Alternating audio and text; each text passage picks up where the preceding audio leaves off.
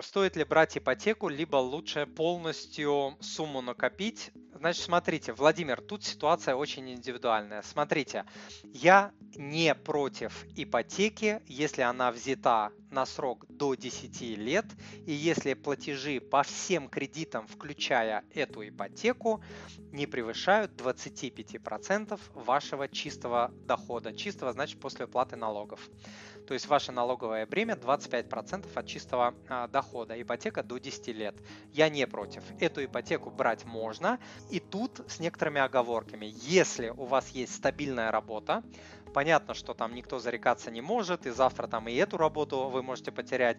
Но если вы, у вас есть внутреннее ощущение, что у вас стабильная работа, конкретно, у вас есть стабильные отношения в браке, вы уверены в своем браке, в своем супруге, да, что вот у вас все более-менее хорошо.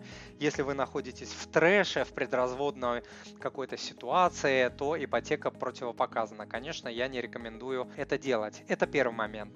Второй момент э, это то, что бывают разные ситуации. Бывает, люди живут с родителями, э, там родители вмешиваются в брак, и брак из-за этого разваливается, и тогда, ну, конечно, э, аргумент в пользу того, что, блин, возьмем ипотеку, но, по крайней мере, не будем жить в аду, он имеет место быть, с одной стороны.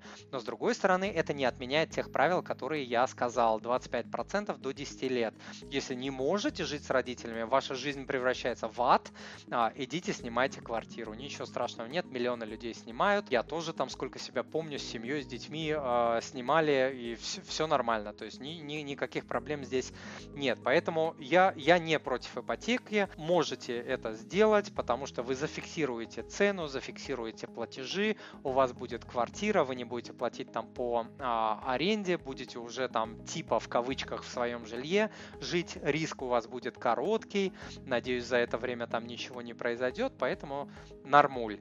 Но а, всегда нужно понимать, что математически если вы будете откладывать столько же денег, сколько вы ежемесячно платите по ипотеке на э, доходные инструменты, то вы сможете накопить на свое жилье за 5-7 лет сами и потом прийти просто с чемоданом бабосов и выложить банкирам вот так вот. И вот я там, или там не банкирам, а этим а, продавцам недвижки, сказать, я покупаю квартиры за свои деньги. Вот так вот. Если 5-7 лет можете где-то перекантоваться, есть где у вас там жить, можете потерпеть, там вот эту разницу там между арендой, да, у вас там получается инвестировать и так далее, то а, можете принять решение немножко подождать. Таких людей куча, которые принимают решение подождать, брать, устраиваются там на дополнительную работу, вторую, третью э, и так далее, дают на педаль газа, за 5-7 лет покупают квартиру сами, без долгов, без единой копейки долгов,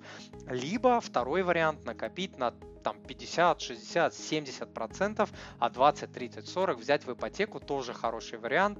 Вот видите, сколько я вам дал информации. Дорогой друг, если то, что вы услышали, было для вас полезным, то, пожалуйста, подпишитесь на мой канал, оставьте отзыв на iTunes или в Google подкастах, или просто пришлите мне электронное письмо с вашим отзывом. Я читаю все отзывы лично. Заранее большое спасибо.